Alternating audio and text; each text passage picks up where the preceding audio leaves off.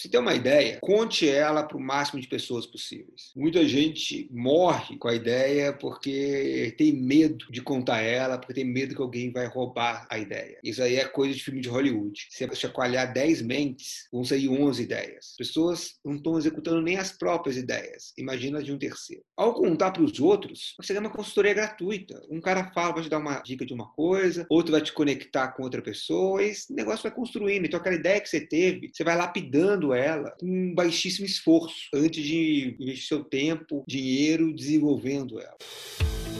Olá, eu sou Rafael Marino, diretor de marketing da Exceed. Seja bem-vindo ao Na Linha de Frente, um podcast feito com investidores e grandes executivos de startups do país. Aqueles que estão de fato na linha de frente tomando as decisões mais difíceis de uma empresa. Com muitas dicas e histórias exclusivas, aqui você vai descobrir como fundadores e líderes das maiores startups do Brasil enfrentaram os grandes desafios de crescer uma empresa, como o crescimento inicial, a escalabilidade, a gestão em períodos de crise e principalmente a busca pelo investimento. Esse podcast é produzido pela Exceed, a primeira plataforma de investimentos online em startups do Brasil. Ah, um último detalhe antes da gente começar. Sabemos que muitas vezes a gente precisa errar para poder evoluir, e nesse programa não será diferente. Portanto, vou te pedir um favor. Caso tenha gostado do episódio, vai ser muito legal se puder compartilhar ele no seu Instagram. E marque arroba Investimentos. E-Q-S-E-E-T Investimentos. Nos diga o que achou. Ficaremos super felizes em saber suas opiniões e principalmente suas críticas. Então, vamos lá? Aproveite esse episódio.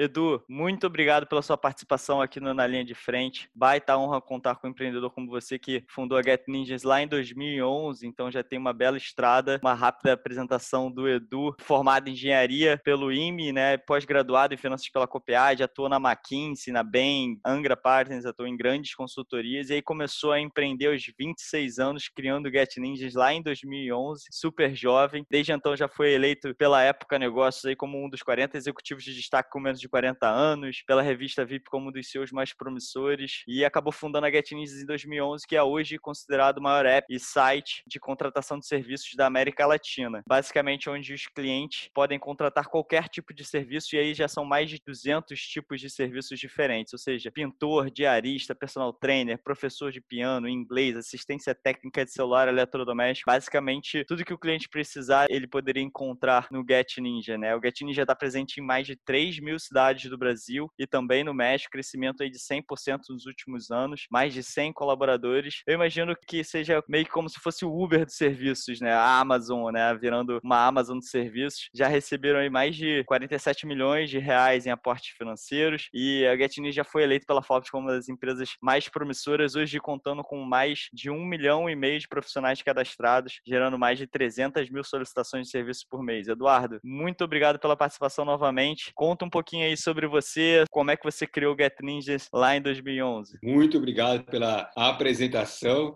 A gente falou tudo da empresa, né? talvez eu tenha sobrado pouca coisa, mas lá em 2011 eu precisei contratar um pintor e fui nas páginas amarelas, fomos classificados. Liguei para um profissional, para dois, para três, não conseguia inicialmente encontrar algum, falar com alguém. Né? Os telefones quase todos estavam errados, tocava, tocava, ninguém atendia. Até que eu consegui falar com um pintor, ele não pôde o dia que eu poderia recebê-lo, então marcamos na semana seguinte. Ele foi lá, fez o serviço e o serviço ficou mais ou menos. Não ficou ruim, mas você via que já não estava ali tudo uniforme a pintura, o rodapé tinha umas manchinhas, né, que o pincel escapuliu. Argumentei com um profissional que a gente tinha que ir lá refazer o trabalho, mas fiquei a ver navio. Falou que era assim mesmo, o trabalho era tanto. Eu, para não criar confusão, já bola para frente, paguei o profissional, mas fiquei com aquele amargor na boca, né? Que não era aquilo que eu tinha contratado, aquilo que eu esperava. E nessa época eu já queria empreender e vi que seria uma enorme oportunidade fazer algo em torno de contratação de serviços. Nessa época o que estava bombando na internet eram as compras coletivas. Né? No Brasil chegou a ter mil sites de compras coletivas. Quando comecei o, o protótipo do Get Ninjas tinha 20, eu ter mil em alguns meses. Estava crescendo bastante e-commerce de nichos, né? e-commerce para produtos de bebê, e-commerce para pets, surgindo e hoje são grandes empresas, estão todas surgindo também nessa época. Eu vi, ok, tem muita coisa surgindo na internet, algumas de e-commerce, algumas voltadas à economia local, algumas compras coletivas, mas nada voltado a serviços dentro dessa economia local. Né? Nessas plataformas você ainda não encontrava um pintor, um pedreiro, uma diarista, um fotógrafo, um professor. Foi daí então que eu decidi criar o protótipo, né, o que hoje fala MVP, né, mínimo produto viável, que na época nem tinha esse nome, né, na época falava mesmo protótipo, do que veio a ser o Get Ninjas. Isso era finalzinho de 2010, o que veio a ser o Get Ninjas já aberto como empresa, né, como negócio em 2011. Entendi. Escutando essa história, a gente vê, a gente já entrevistou vários empreendedores aqui no programa, a gente vê tem basicamente duas linhas aí de empreendedor, né? Eu vou dar uma generalizada aqui. O cara ou a mulher que passa por um problema pessoal e aí a partir daí identifica um potencial no mercado, né? E tenta desenvolver uma plataforma para solucionar isso de forma escalável. E tem muitos empreendedores que de fato olham primeiramente para o mercado para depois identificar uma oportunidade de solucionar um problema. E aí você falou um pouquinho sobre o seu problema pessoal, ou seja, claramente você foi desse primeiro grupo de empreendedor que passou por esse problema pessoal, viu a oportunidade, olhou para o mercado, comentou até um pouquinho sobre o que estava acontecendo na internet nesse período, e aí basicamente decidiu implementar uma solução que atendesse 100% das pessoas que passassem por um problema similar ao seu. O que, que mais entrou nessa equação? Você era jovem, você tinha 26 anos, você falou que olhou aí um pouco sobre a questão do mercado de compras coletivas, mas o que estava acontecendo na sua vida que você decidiu, bicho, vou empreender, vou tentar dedicar minha vida aqui e criar uma empresa do zero para isso? Compras coletivas eu olhei para o que não fazer. Né? Então era, ok, diferente compras coletivas, a gente não tem aqui uma hipercompetição nesse mercado e é uma plataforma que gera valor para os dois lados, né? Não é gera valor para o cliente, para o profissional, tem uma precificação melhor para o cliente, mas porque você está otimizando aí o profissional fazer vários atendimentos no mesmo dia. Eu acreditava que seria muito melhor para dois lados e a qualidade iria se manter nessa abordagem que a gente estava fazendo. Então foi um pouco de um mix, né? Teve essa dor pessoal, teve uma vontade de empreender, então já queria fazer alguma coisa. Como a gente tinha trabalhando em consultoria, tinha trabalhado no mercado financeiro, então já tinha aprendido algumas ferramentas de como acessar o tamanho de um mercado, o tamanho de uma oportunidade. E eu olhei, ok, isso aqui é uma oportunidade enorme, é um mercado que hoje eu sei mais o número, na época uma ideia mais direcional, mas hoje é um mercado de 700 bilhões de reais por ano. Até é difícil na época entender o tamanho desse mercado, porque não tem dados do IBGE, não tem dados do governo. Né? Hoje o governo recentemente lançou uma publicação usando dado nosso para falar o tamanho desse mercado, porque não tinha muito dessas informações. Mas era meio natural entender que era um mercado muito grande, porque era só refletir por quantas vezes que eu precisei de um serviço nos últimos três anos. Quantas vezes parentes, amigos precisaram. Claro, muito empreendedor acaba tomando o erro de achar que ele é o mercado e o Brasilzão é muito diferente da patotinha ali empreendedora, né? mas, pelo menos no mercado de serviço, o comportamento era muito parecido. Independente da formação, da idade, condição econômica, a pia vai dar problema, a elétrica vai dar problema. A pessoa vai se mudar e vai ter que pintar o apartamento para entregar um novo apartamento que ela esteja comprando ou que ela esteja vendendo. Então, alguns tipos de serviços, praticamente boa parte da população vai algum dia precisar, vai algum dia contratar. Então, isso faz com que o mercado seja muito grande. Então, animador de festa infantil, buffet, buffet para festa, um bartender. Isso é um super casamento, super de elite, caríssimo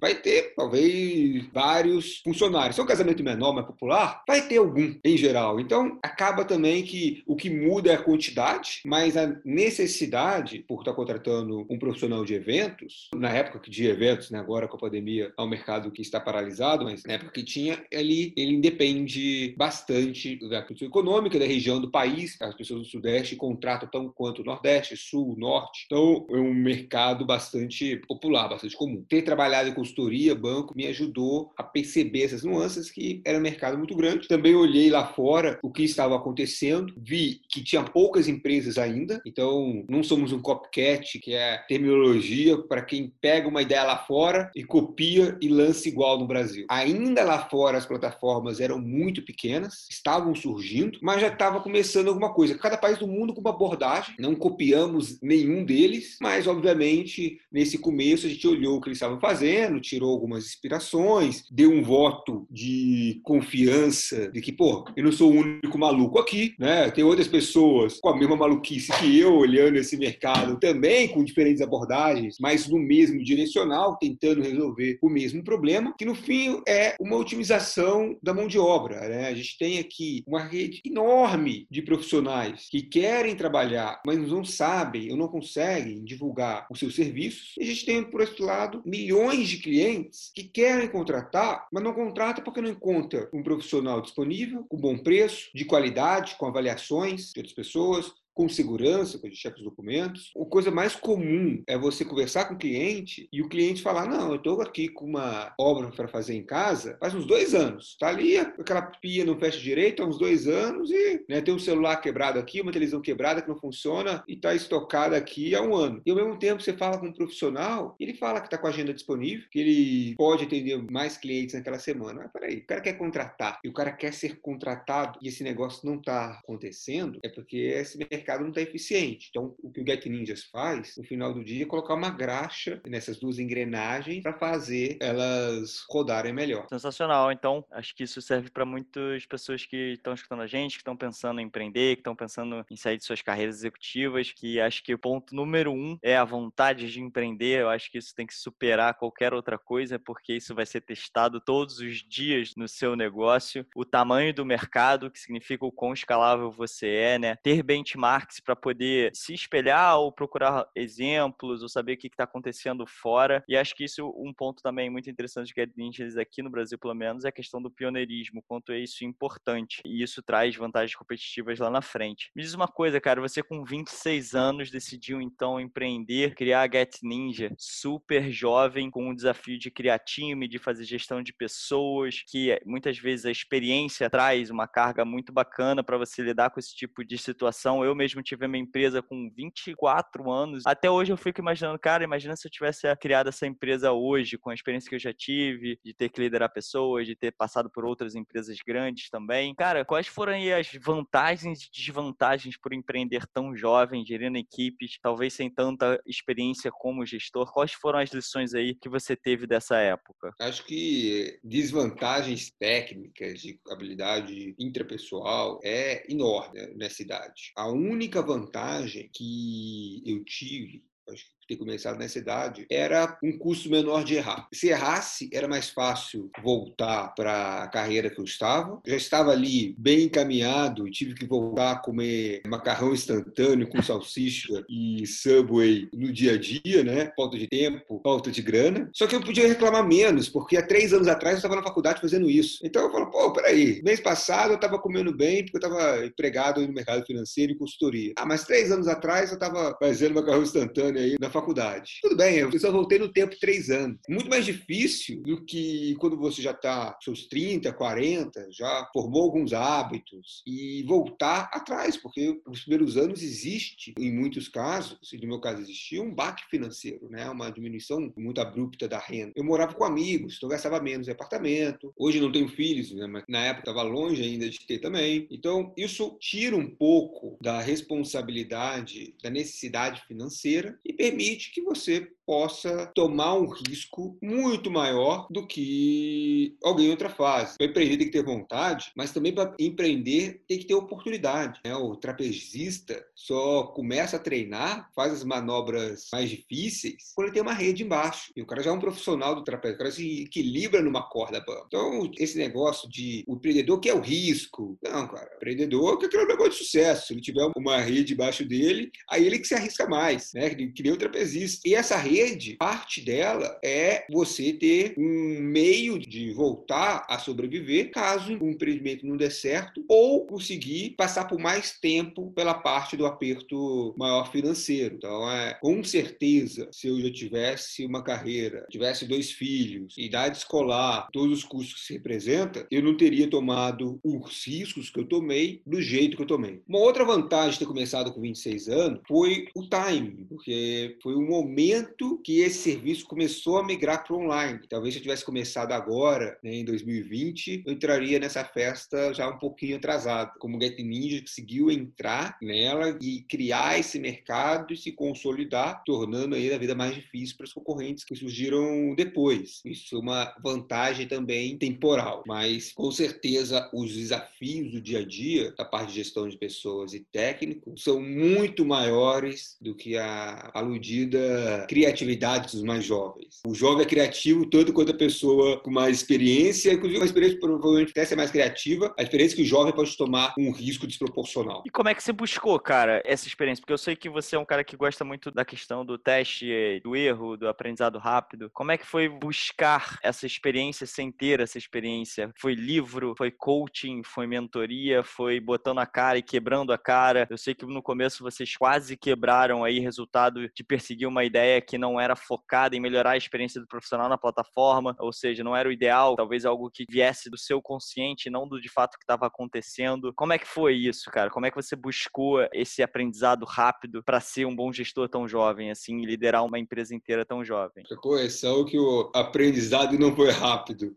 Ele levou alguns anos para ser realmente absorvido, mas como você disse, muito na tentativa e erro, conversando também com os empreendedores, lendo, mas é aquilo, né? Você pode ler mil vezes um livro Como Andar de Bicicleta, que não vai te ajudar muito, né? Você vai pegar a bicicleta a primeira vez e vai ficar desequilibrado. Você só vai aprender a andar de bicicleta a partir do momento que você pega uma bicicleta e você realmente aprende a não cair da bicicleta depois de ter caído umas três vezes ralado o joelho, né? Joelho ralado é um dos melhores aprendizados para não cair e não ralar mais o joelho. Então, obviamente, a teoria ajuda, acho que as pessoas têm que se informar, têm que ler, acho que podcasts como esse agregam, conversar com quem já passou, que tudo isso faz parte e é um ótimo investimento de tempo, mas realmente o aprendizado, ele vem com a prática, e aí você cria cicatriz, e aí você absorve aquilo mais, aí sim você vai ver, poxa, realmente eu vi aquilo e não dei tanta atenção, e se provou. Então, acho que a maioria dos seres humanos acaba, infelizmente, passando pela dor no processo de aprendizado, e eu acho que o segredo de empreender com sucesso é que essa dor seja recuperada rápida, que os erros passem, os acertos acumulam. Então, se acertou, você repete aquele acerto várias vezes, se errou, você erra uma vez, duas e acabou. Sabe? Não, não dá chance para errar uma terceira. Então, com isso,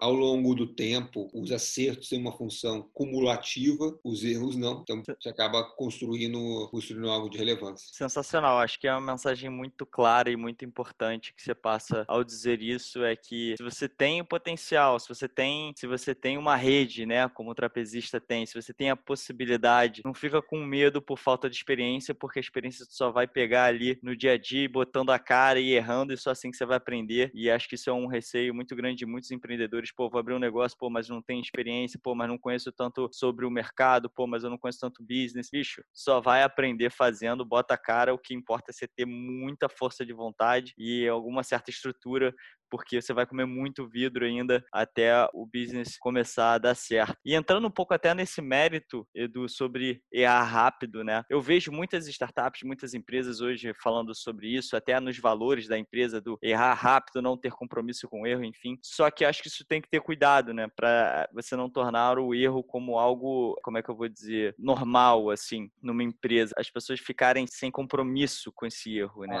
Falando sobre os impactos e o erro e como implementar essa cultura de coragem e erro? Como é que você faz isso? Como é que a Get Ninjas encara o erro? Que tipo de erro é tolerável? Que tipo de erro não é tolerável? Porque para os seus funcionários errarem, você precisa injetar coragem neles, né? Você precisa fazer com que eles se sintam num ambiente tranquilo para testar e errar. Como é que você conduz isso no dia a dia da Get Ninjas?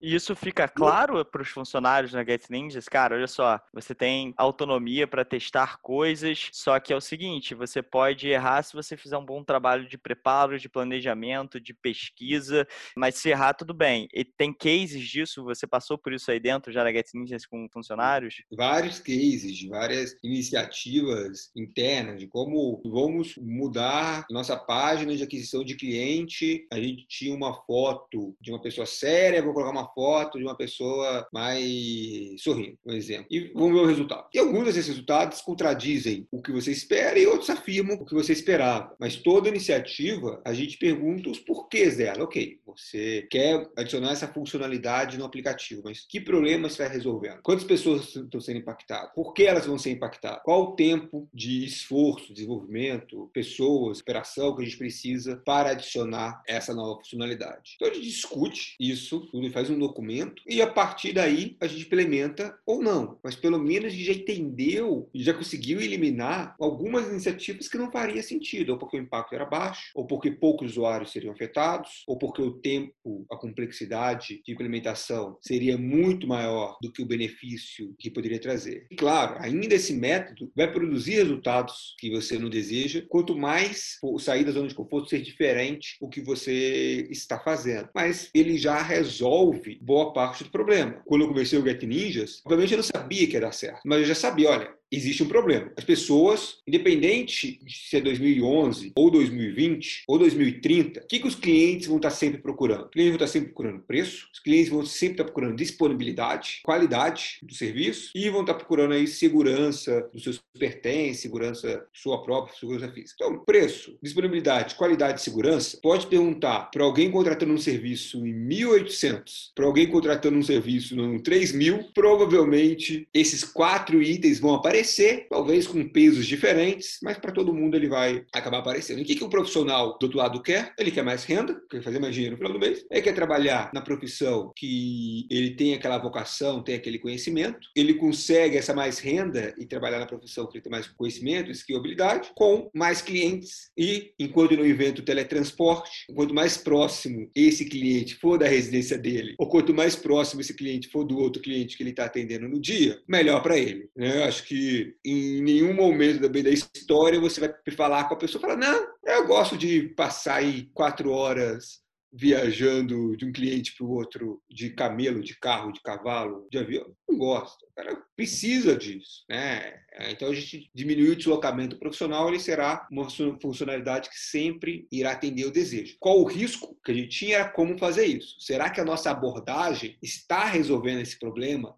De uma maneira que o cliente profissional irá valorizar no final? O risco era na na abordagem. Mas no problema que a gente ia estar resolvendo, a gente já não via risco. É algo muito fundamental do negócio. O erro, se for um erro na abordagem, ele é muito menos problemático do que se for um erro de uma das hipóteses fundamentais que você está partindo daí construindo o seu negócio. É, eu acho que nessa questão do erro, também o Jeff Bezos usa um framework muito interessante, que ele diz que tem dois tipos de erro, né? O erro que você consegue voltar atrás e o erro que talvez nessa questão fundamental você não consegue voltar voltar tanto atrás assim, e esse acaba sendo mais complicado. Mas eu acho que o importante que a mensagem aqui passa é para as pessoas que trabalham em empresa e para gestores. Eu acho que tem muita empresa que o erro ainda é intolerável, e eu acho que esse erro tem que ser melhor definido, né? Como você mesmo falou, cara, por que, que a pessoa errou antes de simplesmente sair apontando erros ou de alguma forma essa pessoa sofrer algum tipo de dano porque errou. Graças a Deus, nas startups que eu passei, tinha essa cultura do erro e de errar, e acho que as pessoas não têm ideia de como isso é favorável para o seu mindset ali no dia a dia de saber que você, obviamente, pode errar se você tiver muita responsabilidade com esse erro. Se você fez tudo direitinho, se você planejou e aí o erro foi por uma questão de, como você falou, a abordagem não foi a melhor. Então, isso é, até serve aprendizado para você colher isso o mais rápido possível e mudar o mais rápido possível. Mas acho que essa coragem e saber identificar os erros é muito importante e a gestão tem que, eu acho que, estimular sempre isso, né? Agora, entrando um pouco na questão do mercado, né, que você falou sobre as questões fundamentais e você falou também um pouquinho do tamanho do mercado de serviços. Eu vi que esse mercado de serviços gira aí no Brasil em torno de 70%, 75%, vai variando aí ao longo dos anos do PIB do Brasil, ou seja, um valor absurdo que serviços gera. Pelo que eu também pude ver até de entrevistas suas, você fala que a Get Ninjas ocupa uma parcela desse montante, que representa aí que você acabou de falar, cerca de 700 bilhões de reais por ano. E a gente vê, inclusive você já falou isso também, que 99% desse tipo de serviço permanece offline. Ou seja, a gente vê uma baita de uma oportunidade aí para frente. E aí eu imagino que o maior competidor do Get Ninjas é o boca a boca da indicação, que em torno de 70 a 80% de todo o boca a boca que acontece não é digital, é offline, né? E é ainda mais um mercado extremamente informal. E no próprio Get Ninjas, dos profissionais que entram no Get Ninjas, eu vi que 70%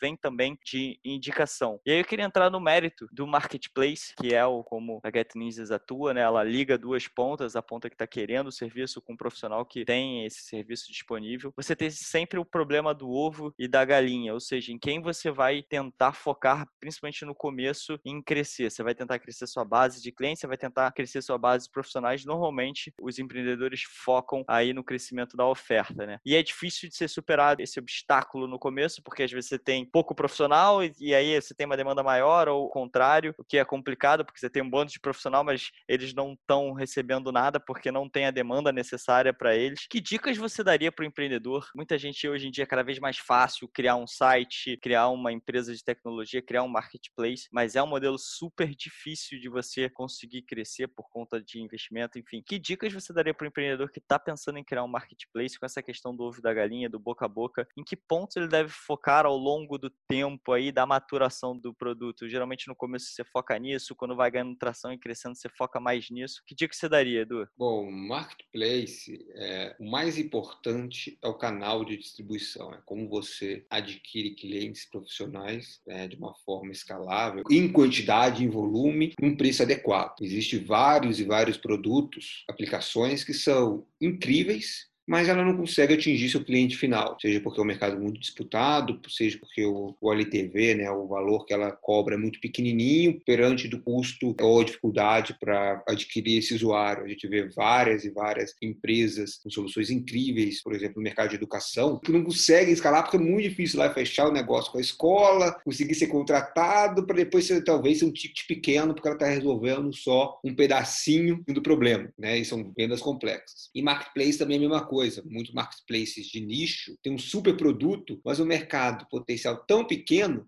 que conseguir 1% daquele mercado é hiper difícil, porque é difícil pincelar quem são aquelas pessoas que estão interessadas naquele marketplace. Só quero achar pessoas que gostam de XPTO no universo aí de 200 milhões de brasileiros e desses uma parte vai vir, então o funil fica muito ralo. Então, em geral, marketplace, SaaS, ao meu ver, a grande dificuldade é encontrar um canal que você consiga achar os seus usuários de uma maneira economicamente efetiva. É, a gente encontrou, conseguiu através de Google e Facebook encontrar nossos usuários. Obviamente, no começo é mais caro e você vai desenvolvendo ferramentas para tornar o negócio mais efetivo. A gente ser horizontal ajudou muito isso. O cara vem por diarista e depois ele faz um pedido de ciência técnica, ele faz um pedido de fotógrafo, então a gente consegue aumentar o LTV do usuário, porque a gente consegue remunerar ele, conseguir manter uma remuneração com ele em várias categorias diferentes. Se a gente fosse uma plataforma só para diarista, só para manicure, só para pedreiro, eu não acredito que a gente teria conseguido escalar. Existem várias soluções que atacam um problema em uma única vertical. E são soluções bem interessantes, mas ela é tão restrita que ela não consegue gerar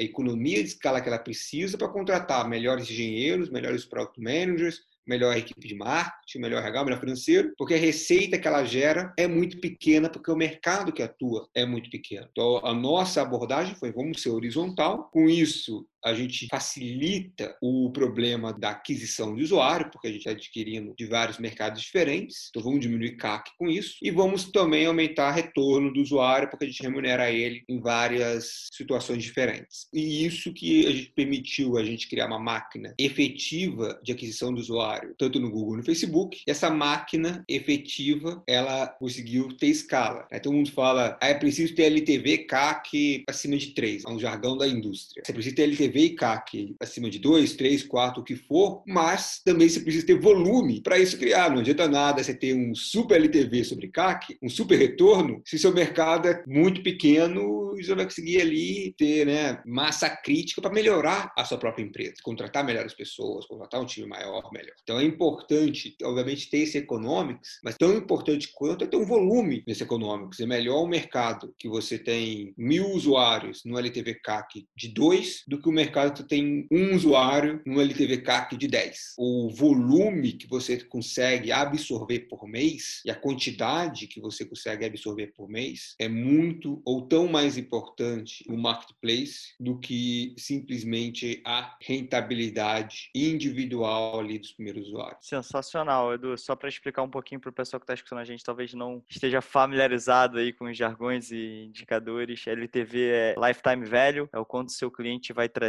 ao longo de alguns anos. E acho que é por isso que até você falou sobre a questão de você ter diferentes verticais, porque isso estica o LTV. Acho que foi isso que você quis dizer, né? Porque se fosse uma vertical só, esse LTV ele teria um teto e você tendo várias verticais, você consegue esticar o quanto esse cara pode trazer para cima de receita para a empresa. E o CAC é o custo de aquisição de um cliente, o quanto custa para você trazer uma pessoa que vai de fato comprar no seu site. E essa correlação entre um e outro é o que significa normalmente aí em jargão de mercado, de empreendedores, esse cálculo de LTV sobre CAC é o que significa o quanto vai ser escalável, vai crescer o seu business. Sensacional a sua explicação. A gente vê poucos marketplaces dando certo ultimamente justamente por essa dificuldade do volume de ganhar atração para você ter a escalabilidade, para você ter uma equipe. Resolver o problema, né? Vou resolver o problema de assistência técnica de TV. Ótimo mercado, mas por si só fica muito restrito. Então, só resolver o problema não é o suficiente, né? Tem que resolver o problema para muita gente para você conseguir escalar. É com a escala que você ganha, né? com o crescimento que você consegue chegar na sua visão final. Quando você olha as maiores empresas do mundo, elas são generalistas. Né? Então, o Facebook é uma rede social para todo tipo de pessoa, né? E comprou os produtos para diferentes públicos. Você olha na Amazon, a Amazon vende de tudo, absolutamente de tudo. Começou como livro, porque era mais fácil estocar, era um catálogo mais fácil no começo, mas a visão sempre foi ter uma loja de tudo. Você olha o Google, a ferramenta mais flexível possível, porque você literalmente pode pesquisar qualquer tema do Google, desde fofoca do que aconteceu na novela no dia anterior à última descoberta científica, né? Do campo de pesquisa do Google, para perguntar o que você quiser. Você olha essas ferramentas, elas são para uso em geral, né? elas atingem uma gama de necessidade muito grande. Surgiu-se já vários mecanismos de focados em nichos específicos que talvez faziam até um trabalho melhor do que o Google naquele nicho. Alguns ainda estão por aí, mas nenhum realmente decolou. Porque para o usuário é melhor usar o Google para tudo do que usar o Google e o. inventando o nome aqui, Doodle, que é 1% melhor do que o Google naquela ferramenta. Então é menos um gasto mental ele ter um app, um site que resolve a vida dele, é muito mais prático do que ele ter 10 apps para resolver a vida dele, mesmo que seja marginalmente melhor, porque tem uma função funcionalidadezinha a mais que o app generalista ainda não possui, mas tende a construir a partir do momento que vai se crescendo. Então, uma filosofia foi sempre ser horizontal, o máximo possível no começo, e depois com a empresa tomando corpo, a gente vai criando funcionalidades específicas para cada categoria e a gente vai verticalizando o que era horizontal. Começa horizontal e verticaliza muito melhor ao nosso ver do que começar vertical e horizontalizar. Bacana, Edu. E entrando nessa questão das verticais, né, das categorias de produto, pude ver que o serviço mais utilizado no Get Ninjas são serviços relacionados à reforma. E reformas, junto com o imobiliário, foi um segmento super impactado com a pandemia. A própria cerne do Get Ninjas, que são essa gig economy, né, que são uma economia baseada em trabalhos temporários, nesses serviços, a gig economy foi bastante afetada. Quais foram as principais diferenças em termos de utilização de serviços que você viu no Get Ninjas pré e pós pós-Covid? Houveram mudanças nesse tipo de serviços? Algumas aumentaram, outras diminuíram, outras foram novas? O que, você viu acontecendo nesse meio do caminho? Primeiro, em março, a gente praticamente não viu nada, né? O mercado praticamente parou durante uma semana, isso causou uma angústia, para não falar a palavra desespero, que é né, nos 10 anos só crescendo todo mês, de olhar aquela retração de demanda repentina, foi algo bastante assustador. Mas logo aconteceu um efeito interessante. As pessoas estão passando mais tempo em casa. Tendo mais tempo em casa, elas estão se incomodando mais com aquela pia pingando, aquele ar-condicionado não gelando direito, né? aquela TV que já não funciona já há alguns anos. O videogame foi um serviço que mais cresceu nesse período. O conceito de videogame, o notebook foi o que mais cresceu. O segundo lugar foi o conceito de videogame. O pessoal consertando um Super Nintendo para brincar com os filhos ou para se divertir ele mesmo, ou também talvez para os filhos darem sossego e jogarem videogame e fazerem menos barulho. Vai jogar videogame? Deixa. Da pessoa, da pessoa jogando com o filho, depois os filhos dão um sossego, mas é interessante ver que cresceu muitos reparos domésticos, as pessoas estão passando mais tempo em suas casas, coloca uma carga maior nos equipamentos elétricos, né? A geladeira abre mais vezes, o ar-condicionado fica mais tempo ligado, a tendência é que ele tem mais problemas, e o mercado de reformas, esse quase se igualou ao que estava pré-crise, com a diferença que o ticket é um pouco menor. Então, antes de fazer uma reforma maior na sua casa, agora está consertando elétrica, consertando problemas de desentupimento, encanamento. Então, o ticket diminuiu, mas a quantidade aumentou. Alguns outros serviços, obviamente, tiveram uma redução maior nesse período e vão continuar menor. Parte de eventos, a gente não espera que esse ano ainda ela volte pelo nível que ela era nos anos anteriores. Entendi. Entrando um pouco agora, Edu, na questão do investimento, né? Get Ninjas já fez muitos aportes, já foi acelerada, ou seja, cinco rodadas aí, sendo uma aceleração do Google, foram 47 milhões de investimento, o último em 2016, né? Esse da aceleração do Google. E no começo, o processo de investimento da GetNews foi um pouco diferente, né? O investidor teve conhecimento da plataforma utilizando o serviço e aí chamou para uma conversa que resultou aí no primeiro investimento. Ou seja, o investimento veio atrás de você ao invés de você ter que ir atrás do investimento e eu imagino, eu né? Que, mas assim, posso falar com orgulho hoje, mas na verdade era um pouco de ignorância na época, porque eu nem sabia que existia investidor. Quando cara falou, vou investir, mas eu não tenho nem CNPJ, vai investir em quê?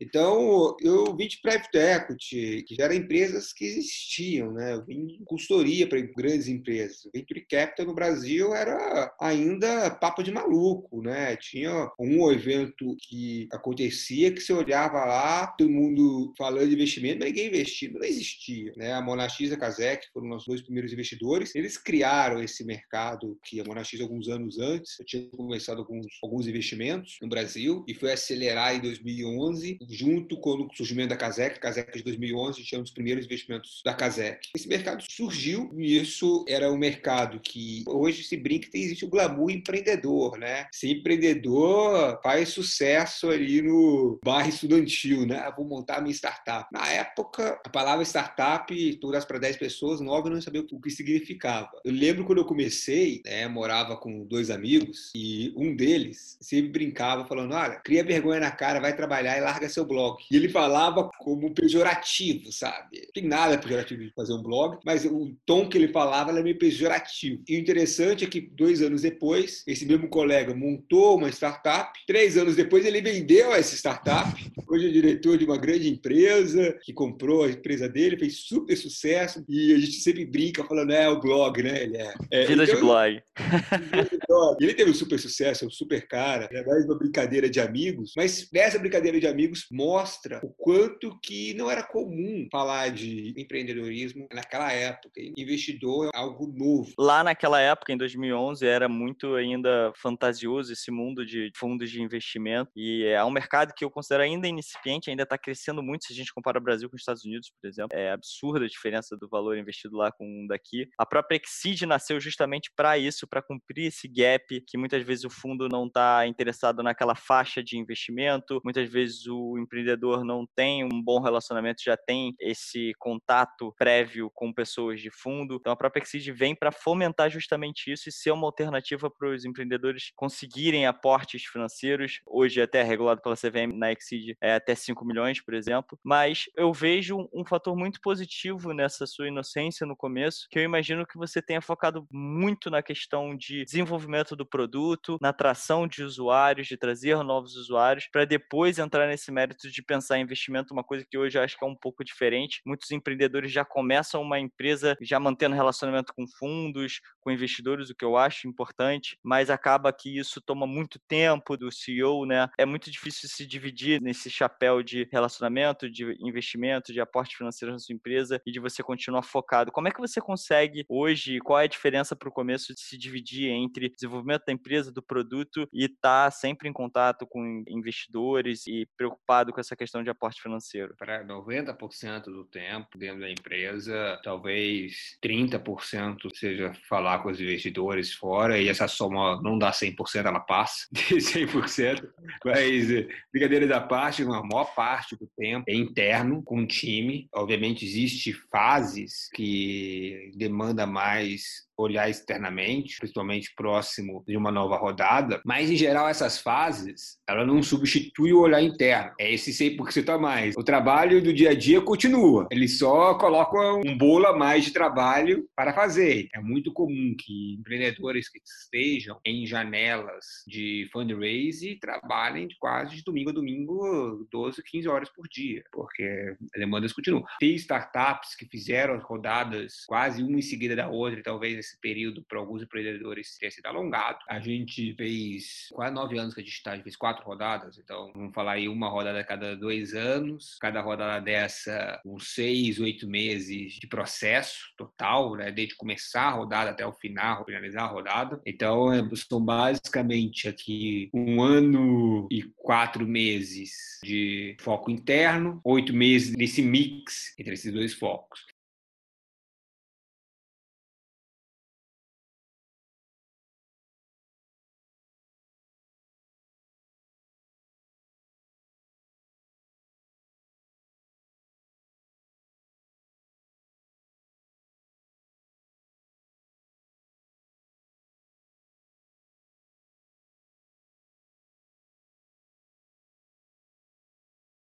Toda aquela história do empreendedor ter a dor, conhecer o problema, para no final ele virar um deal maker, não é o maior skill dos empreendedores. Não estou nem são as melhores pessoas para fazer isso. Para construir a empresa. E para construir você precisa do capital. As melhores empresas possuem founders que se envolvem diretamente com o produto. Você pensa das startups brasileiras, não está nome, mas olhando as americanas, Apple, Google, né, Microsoft, Facebook, são de empreendedores que estavam na linha de frente da operação durante muitos e muitos anos. O cara que eram referências no negócio que eles estavam construindo, fizeram excelente trabalho de captação de capital para suas empresas, mas se mantiveram né, durante muitos anos como uma peça fundamental na empresa e, em geral, né, esses fundadores eram bastante orientados a produto e tecnologia, que acaba sendo o coração dessas empresas inovadoras. É a melhor forma de competir com os incumbentes. Né? Força de venda, o cara vai ter mais gente para colocar. Marketing, o incumbente né, vai ter mais poder para colocar capital e olhar um retorno mais longo prazo desse capital. O que diferencia uma nova abordagem, no final do dia, é o produto. Né? Tudo, obviamente, todas as outras áreas têm que conversar e têm que ser bem operadas, e o fundador tem uma importância para criar essa cola entre essas áreas, mas no começo da empresa, o produto é onde eu acredito que o fundador deveria gastar mais seu tempo. Acho que isso é um exemplo claro de não perca tanto tempo assim procurando investimento no começo, obviamente, se você precisa de um aporte inicial, de investimento inicial para começar, mas acho que isso vai vir se o seu produto for muito bom, as pessoas vão enxergar o potencial, que foi o caso até da Get Ninjas, onde o investidor utilizou o serviço, gostou e aí abriu espaço para uma conversa. E Edu, eu vi que foram muitos anos até vocês atingirem o break-even, se tornar uma empresa lucrativa. E aí, desde 2016, se a gente contar com a aceleração do Google que vocês tiveram, vocês não receberam nenhum tipo de outro aporte financeiro. E é um caminho oposto ao que muitos marketplaces, se eu posso citar a Amazon como exemplo, talvez seja o maior exemplo de marketplace, que focam mais na expansão da empresa e das categorias do que na lucratividade, né? No foco de crescimento, crescimento, crescimento, antes de olhar para esse indicador que eu particularmente acho um dos mais importantes, que é a lucratividade, conseguir gerar caixa. Até porque é muito difícil de crescer um marketplace sendo lucrativo, requer muito investimento, né? Aporte financeiro, como você mesmo citou, encontrar a sua veia, o canal de distribuição certo que consiga te trazer o LTV sobre CAC numa relação favorável para conseguir atingir a tão sonhada escalabilidade que é o que todo marketplace procura. Por que, que você seguiu desde o começo e tentou seguir esse caminho da lucratividade e não a expansão a todo tá. custo? Corrigindo um pouco, a gente expandiu, a gente captou em 2011, captamos em 13, em 15. A gente fez um programa do Google que pode ser chamado de aceleração, mas não era um programa de aceleração tradicional, era algumas mentorias para empresas que já tinham investimento. Fizemos uma rodada complemento em 2018, complemento de 15. E atingimos lucratividade esse ano, depois de nove anos de percurso. Acho que é nem o 8 nem o 80. Acho que existe sim uma necessidade dos marketplaces de criar escala logo no começo. E com essa escala, você cria uma dominância sobre o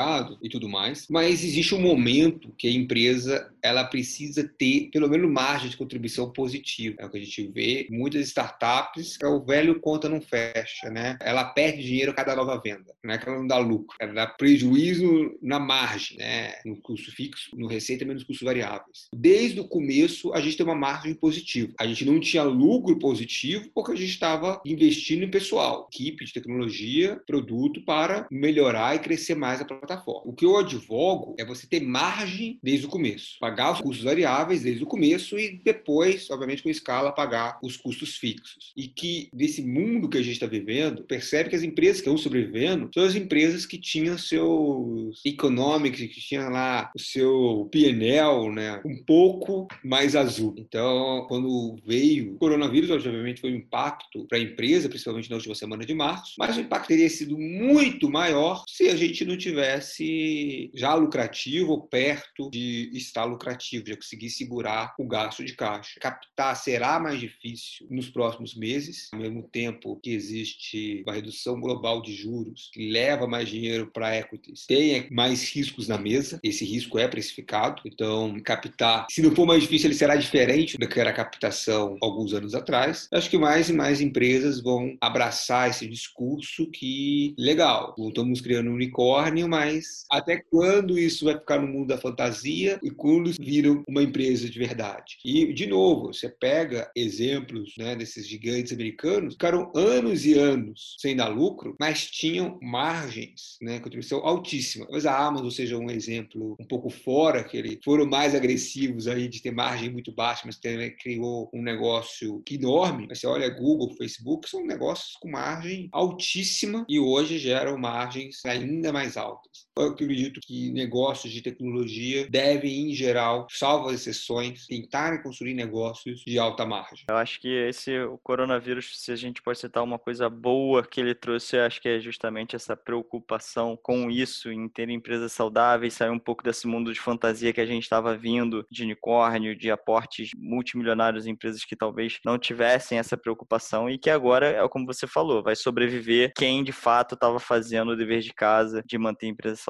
focada em margens de contribuições altas. Deixa eu te perguntar, cara, quais foram os livros que mudaram a sua vida aí, nessa jornada empreendedora? Olha, tem alguns livros bons, como eu disse, né, o que se aprende realmente a andar de bicicleta é andando, não lendo livro. Então, eu não vou dizer que mudou a vida, mas acho que teve uma influência interessante. Tem coisas difíceis sobre coisas difíceis. Esse é unânime aqui, quase é todos os é. empreendedores já falaram. É, é, porque esse livro é um tapa na cara, sabe? Muito se lê sobre as histórias que deram certo, sobre as coisas boas. Você lê e fala, porra, todo mundo bem, só eu que sou fudido. Todo mundo só tem sucesso, só eu que tô tomando porrada. Você olha muito desses livros, fica quase uma autoajuda, né? Você quer, você pode. E esse livro é bem claro que você quer, você talvez consiga, você vai ter que ter ainda sorte, timing, a concorrência vai te atacar, você vai errar. Então, o, o livro, ele mostra que o sucesso, ele vem, obviamente, de muito trabalho, mas também estar no lugar certo, na hora certa, e que para o caminho do sucesso tem mais dias de fracasso do que dias felizes. Pensa no gráfico de ações, né? Vários dias cai, talvez no longo prazo suba, mas no curto prazo é difícil falar se vai ser bom ou não o dia seguinte. Então, é um bom tapa na cara e postar um livro é um dos livros que ajuda a entender, aceitar as derrotas e aprender. Fantástico. E Edu, uma situação que eu sempre ponho aí, a última pergunta que a gente faz no nosso programa é se você tivesse agora em rede nacional e estão todos os empreendedores, investidores olhando para você, que recado você passaria para essa galera agora? Bom, se tem uma ideia, conte ela para o máximo de pessoas possíveis. Muita gente morre com a ideia porque tem medo de contar ela, porque tem medo que alguém vai roubar a ideia. Isso aí é coisa de filme de Hollywood. Se você chacoalhar 10 mentes, vão sair 11 ideias. As pessoas não estão executando nem as próprias ideias. Imagina de um terceiro. Ao contar para os outros, você ganha uma consultoria gratuita. Um cara fala, vai te dar uma dica de uma coisa, outro vai te conectar com outra pessoa, e esse negócio vai construindo. Então, aquela ideia que você teve, você vai lapidando ela com um baixíssimo esforço antes de investir seu tempo, dinheiro desenvolvendo ela. Pessoas têm que se preocupar mais em executar do que fala esse negócio que a, ideia não vale nada. Eu discordo. A ideia tem um valor, mas vale um chopp, sabe? Ela vale um bate-papo. A ideia é um multiplicador da execução. Uma ótima ideia pode valer um bilhão, mas se a execução for zero, um bilhão vezes zero é zero. Então, a ideia tem um valor. Ela multiplica por essa execução. Uma das formas de executar essa ideia é colocar ela para rua, colocar ela para rodar, já começar a testar o seu ciclo. Então, tem uma ideia, é empreendedor, quer ser empreendedor? Comece falando sobre o negócio. Guardar para si, talvez, se for uma super patente, mas é exceção da exceção. A maioria das ideias que você está tendo nesse momento, outra pessoa já teve e outra pessoa está fazendo. O jogo não é uma competição da melhor ideia, é uma competição da melhor ideia vezes execução. Imagino que essa seja uma verdade para você, super importante e que poucas pessoas concordam, né? Porque muita gente tem receio, ah, tô com uma ideia aqui, mas não vou falar porque, pô, o cara vai roubar minha ideia, não sei o quê. Mas, bicho, pra essa ideia funcionar, tem tanto chão, tem tanto comer vidro, tem tanta coisa de execução, tem tanto risco. Acho que esse é um ensinamento que eu, particularmente, vou levar para mim, mas vale de fato se abrir, escutar o que cada um tem a dizer. Às vezes eles mesmos te complementam com a sua ideia e pensam em coisas que você nem tinha pensado antes, do que simplesmente ficar fechado e não escutar todo mundo e achar que, enfim, isso aí deve ficar só na sua cabeça sem executar. Importante, acho que a execução, isso eu já escutei de quase todos os empreendedores que eu conheço falam sobre isso ser um dos pontos mais fortes de um empreendedor de sucesso é a capacidade de execução, de fazer aquela coisa acontecer, de tirar um projeto do chão. Isso faz uma total total diferença na vida do empreendedor. Edu, muito obrigado pelo papo. A gente passou aqui sobre um monte de coisas, sobre sua vida pessoal, sobre como você criou, sobre liderança jovem, sobre a Get Ninjas, o mercado em si, o que, que vem acontecendo. E acho que terminando aí com esse seu recado para o pessoal, que eu acho super importante, principalmente para a gente colocar novos empreendedores na rua, novas soluções surgindo, focando em tecnologia e solucionando grandes problemas da sociedade. Acho que esse é um dos melhores caminhos caminhos, principalmente até nessa retomada, nessa reaquecida da economia, eu acho que muito vem de novas soluções no mercado. Então, cara, muito obrigado pela participação. Espero que você tenha gostado. Abraço, prazer. Tchau, tchau, tchau Edu.